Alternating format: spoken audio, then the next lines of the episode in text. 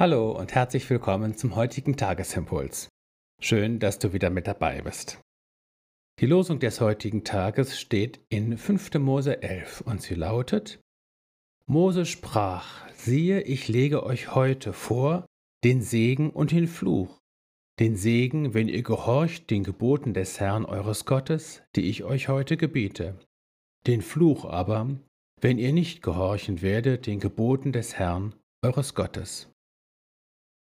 Dazu der Lehrtext aus Johannes 15. Jesus spricht, Wenn ihr meine Gebote haltet, bleibt ihr in meiner Liebe. Gehorsam und Liebe.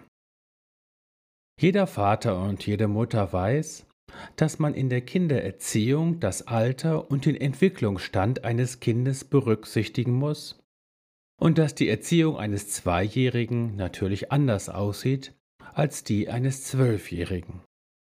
Bei Gott ist es nicht anders. Er erzieht uns gemäß unseres geistlichen Entwicklungsstandes. Und so hat er es auch mit seinem Volk Israel gemacht, und dafür ist das Losungswort ein sehr schönes Beispiel. Zu diesem Zeitpunkt damals war es äußerlich wohl frei, aber in seiner Gesinnung doch weitgehend ein Sklavenvolk geblieben.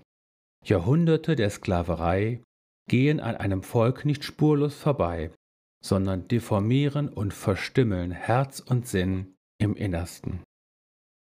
So musste das Volk mühsam lernen, was wir heute Eigenverantwortung nennen. Ich übernehme Verantwortung für mein Tun und dessen Folgen. Das Volk Israel dagegen war ständig am Murren, wie es immer heißt, das heißt, es machte ständig andere für sein Los verantwortlich, allen voran natürlich Mose, Aaron und Gott selbst. Und es reagierte nur auf Druck, also auf Androhung von Strafe. Diese Sprache verstand es. Gehorsam aus Einsicht und Vertrauen oder gar aus Liebe zu Gott, davon war es noch weit entfernt.